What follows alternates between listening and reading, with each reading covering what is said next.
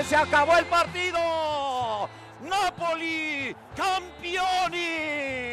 Vean la sonrisa de Irving, el Chucky Lozano, el primer mexicano en ser campeón de la liga italiana, siendo titular gran parte del torneo en este equipo. Así que felicidades a Napoli, a todos sus aficionados, felicidades a Bábora del Diablo, al Chucky y a todos, claro que sí, que no lo quieren, mírenlo nada más a Bábora del Diablo.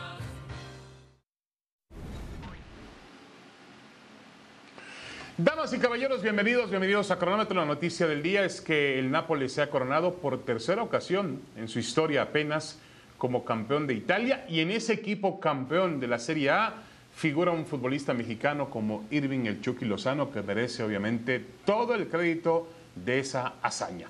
Mauricio y May, ¿cómo estás Mauricio? Bienvenido, un abrazo, saludos. Pues ahora mejor, David. Buenas tardes y fuerte abrazo para todos. Ahora mejor porque reconoces, reconoces el eh, talento, reconoces lo que ha logrado Irving el Chucky Lozano. Después de 33 años, el Napoli ha vuelto a conseguir el Scudetto en Italia y el futbolista mexicano Irving el Chucky Lozano jugando un rol protagónico prácticamente toda la temporada, una temporada muy larga en Italia. Correcto, bueno, día de la fuerza de Star Wars, así que tenemos muchísima fuerza, tanto Mauricio como yo, y tendremos a Bernardo Zuna para hablar de temas de boxeo del Canelo Álvarez que se presenta el fin de semana en Guadalajara. Señor Imay, ¿con qué arrancamos? bueno, pues hablando de Star Wars, la primera pregunta del día tiene que ver con Irving el Chucky Lozano, el título del Napoli, y te pregunto, David, si el eh, Chucky con este título se consagra como maestro Jedi. Bueno, ¿qué, entendemos por maestro Jedi, Mauricio? Tú que eres experto y además un fiel seguidor de la saga de Star Wars. Yo, yo ah, ya, ya he visto algunas reacciones en redes sociales donde dicen, ya es uno de los mejores jugadores mexicanos de la historia. No, vamos, a, vamos, vamos con calma.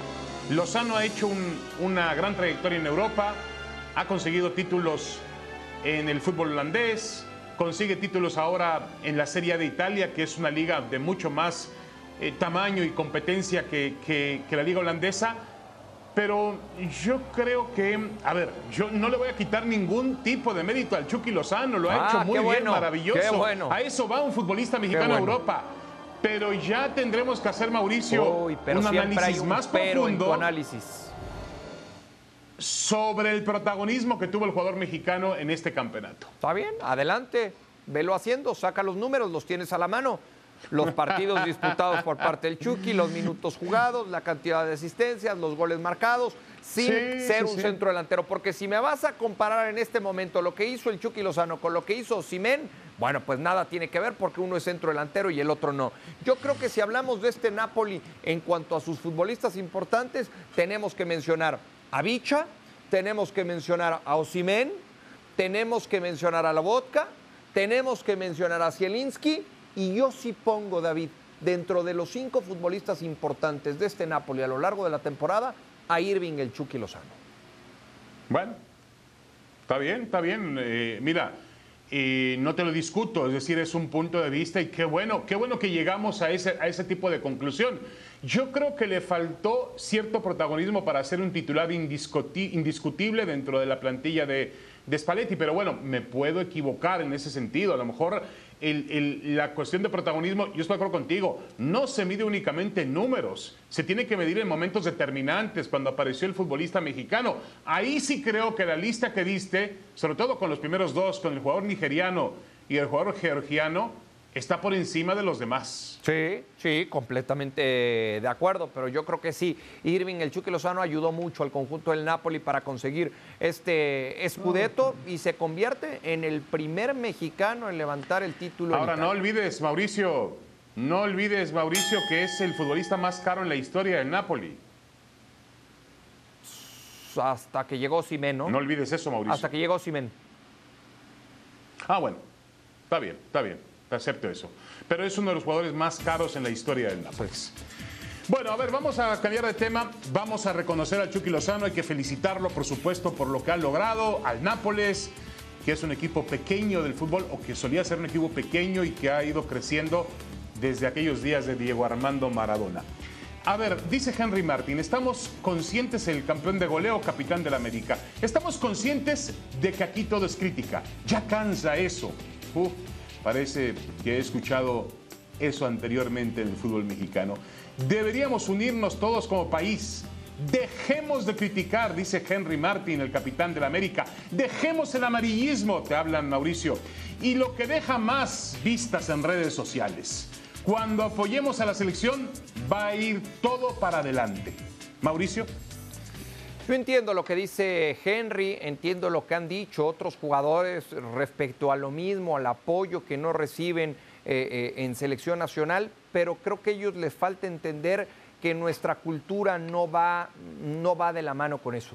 Y nos tocó vivir, David, a ti y a mí, toda la Copa del Mundo junto a nuestros eh, compañeros de ESPN Argentina y la forma en cómo ellos suelen apoyar a su selección, sobre todo cuando em, eh, empieza una Copa del Mundo. Yo no digo que ese apoyo no vaya de la mano con el cuestionamiento, porque al final en esta posición también tienes que cuestionar, pero sí en, en nuestro país cuesta mucho trabajo el apoyar a una selección en una competencia importante. E insisto, pongo el ejemplo que yo he visto a lo largo de muchos años. Este fue mi primer mundial trabajando cerca a un medio eh, argentino, lo había visto eh, leyendo periódicos de Argentina o viendo programas de Argentina y siempre es igual el apoyo. El tema es que es una cultura completamente distinta.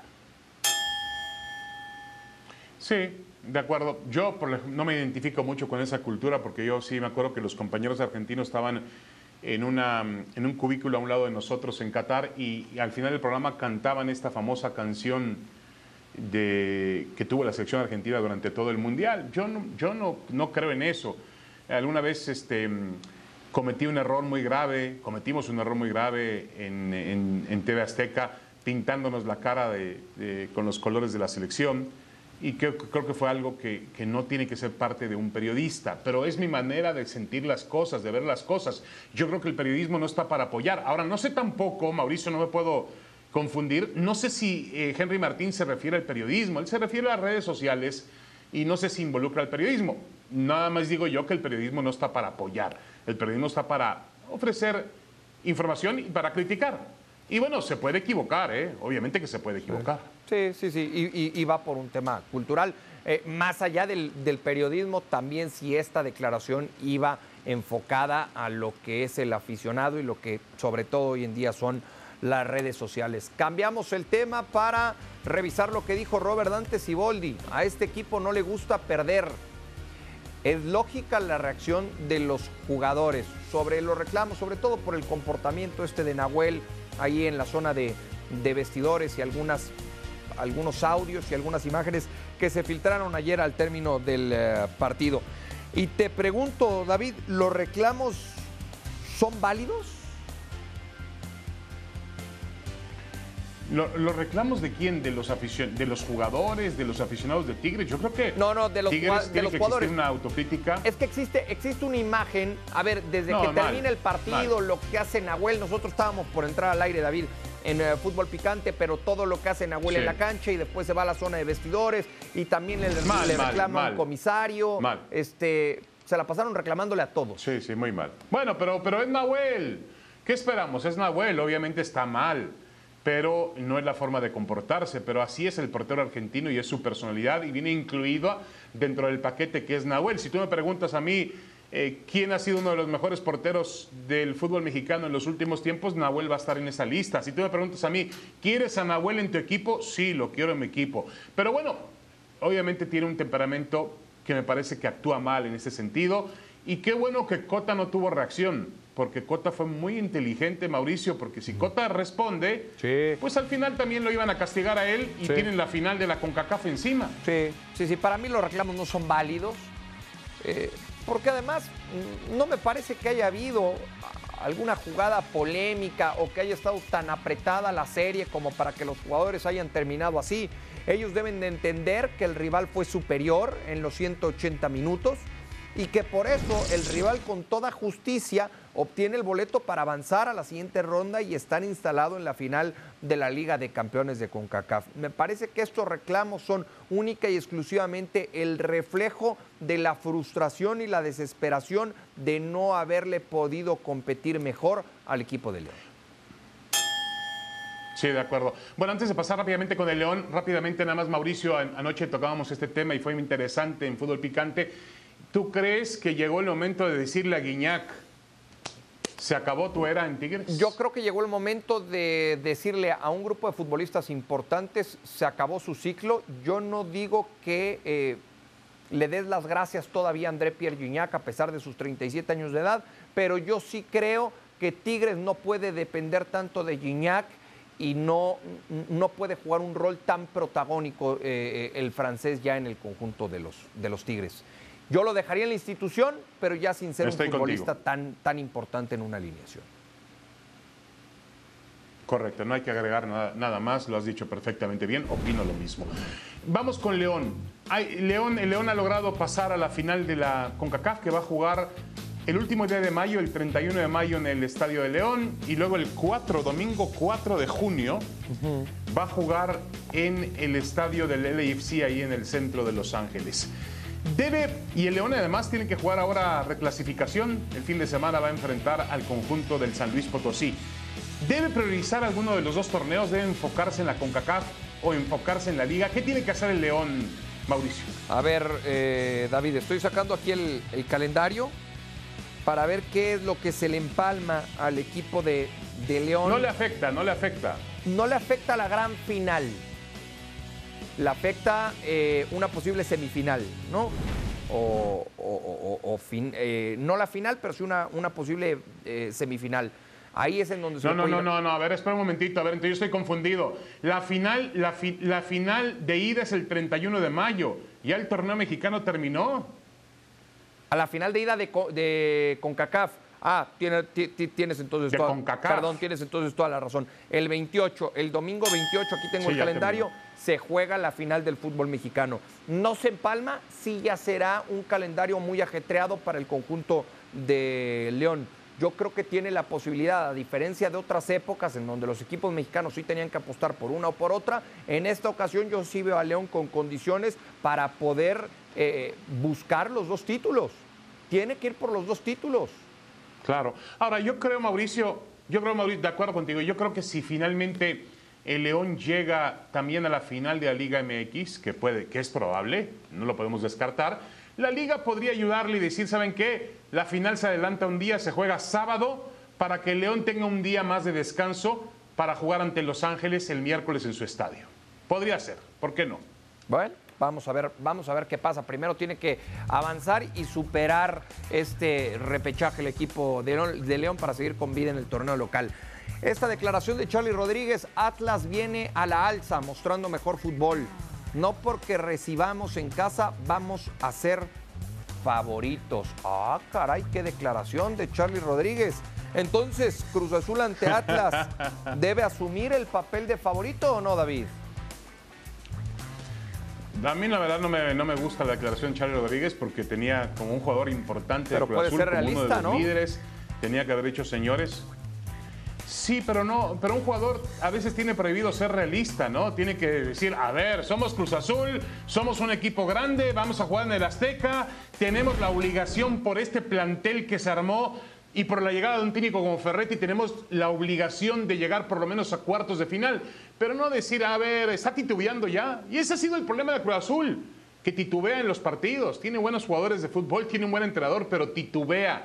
Y Charlie Rodríguez, para mí, se ha equivocado en esta declaración. Tiene pues. que decir, vamos con todo, y Cruz Azul es grande y poderoso, y le vamos a pintar la cara de rojinegra al Atlas. Pero bueno, así pienso yo. Puede ser, David. Ahora yo comparto ¿eh? la idea de Charlie Rodríguez. Para mí, Cruz Azul así ah, como bueno, pero tú tienes todo el derecho, Mauricio. No, no, Tú tienes todo el derecho de compartir, de decir eso. Claro, eh, pero es que yo te lo decía antes de entrar al aire. Para mí, eh, en la balanza no puedo inclinar el porcentaje tan a favor de Cruz Azul. Yo una serie pareja y si en alguien tengo que basar mi confianza y si tuviera que apostar le pondría al Atlas. al Atlas por cómo cerró la fase regular, porque Ah, tiene al mejor futbolista que puede tener cualquiera de estos dos planteles, que es eh, eh, Quiñones, Julián Quiñones, y porque a pesar de la expulsión y la sanción a Furch, me parece que tiene condiciones suficientes este Atlas para sacarle un susto a la cancha del Estadio Azteca Cruz Azul. Bueno, puede ser, puede ser. Yo veo favorito ligeramente a Cruz Azul porque juega en la cancha del Estadio Azteca. Como también es favorito amplio Saúl El Canelo Álvarez en Guadalajara en el Estadio Akron. ¿Es una pelea de grandes ligas? Yo no lo creo. A ver qué. Cinco minutos con Bernardo Osuna para hablar eh, del eh, gran combate, de la gran pelea que tendremos este fin de semana, el día sábado por la noche en Guadalajara, en el Estadio de las Chivas, en la tierra que vio nacer al Canelo Álvarez. Ahí volverá al cuadrilátero el eh, pugilista mexicano. Bernardo Osuna, ¿cómo estás, Bernie? Bienvenido. Muy bien, un placer saludarte, Mauricio, también a ti, David. Y sí, regresa el hijo pródigo, ¿no? Saúl El Canelo Álvarez en el bicentenario del estado de Jalisco, a su casa, llenando el estadio Akron con 50 mil espectadores. Una noche muy especial para el Canelo después de más de una década alejado de su tierra natal. Dime algo, Bernie. Así, la primera pregunta rápido. ¿Está obligado a demostrar o a disfrutar el Canelo por todo el entorno, por todo lo que se va a vivir en cuanto a sentimientos se refiere?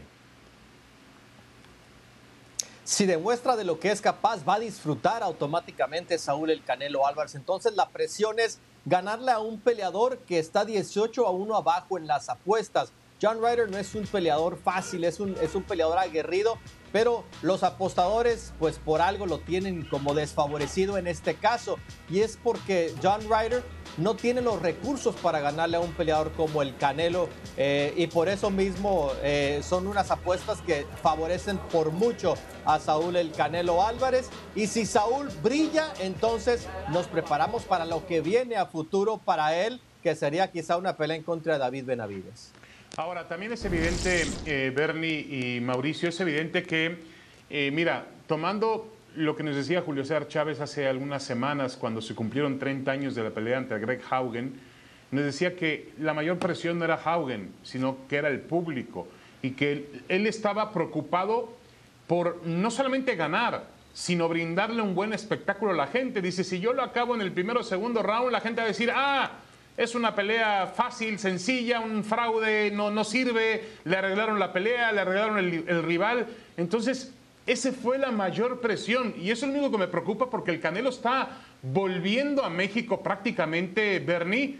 No vuelve a México, no pelea en México después de más de 20 peleas. Y, y cuando es la última vez que él peleó en México, no era lo que es hoy el Canelo, indudablemente. Sí, y, platicando con peleadores con los que tengo el privilegio de, de, trabajar también, como Tim Bradley, Andre Ward, dos Salón de la Fama, me cuentan que cuando tú peleas en casa son tantas presiones extraboxísticas que el boletaje, que dónde está tu mamá, que la tía, que quién falta, eh, todo mundo quiere ser parte de tu entorno, entonces hay mucha presión interna la que siente el peleador por lo mismo, porque tienes que cuidar de toda esa gente que cuidó de ti, no, no olvidarte de aquella gente que siempre creyó en ti, eh, no olvidarte también de demostrarle a aquellos que no creyeron en ti, de lo que fuiste capaz de hacer en esta celebración a, tu carrera, a tu trayectoria. Entonces sí, son muchas presiones y, y la única forma es ganar y de forma convincente, noquear. Está regresando el Canelo de una lesión en la muñeca, de una cirugía, de un año deslucido en el 2022, donde eh, perdió en contra de Dimitri Bivol en 175 libras y luego ganó la tercera pelea en contra de Gennady Golovkin eh, por decisión, no por el knockout que muchos esperaban. Entonces sí, mucha presión de brillar para el Canelo Álvarez en casa. ¿Corre algún riesgo el Canelo, Bernie?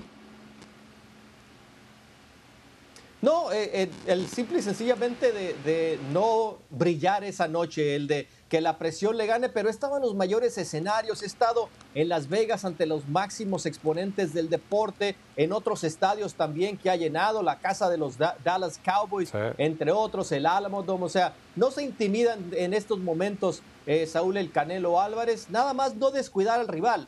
Al momento de que se calzan los guantes puede pasar cualquier cosa, no descuidar al rival porque sí tiene pegada John Ryder, es un peleador zurdo, pero no está al nivel del Canelo Álvarez. Ahora también, sí, es un boxeador combativo, con una gran frecuencia de golpes, que puede de alguna manera pues complicar algo al Canelo. Ojalá se lo complique no por el hecho de que quiera ver perder al Canelo, sino que le complique para que sea una pelea realmente competitiva. Ahora también Mauricio, perdón, sí, Mauricio y, y Bernie, el tema de que las últimas dos presentaciones del Canelo no han sido muy convincentes.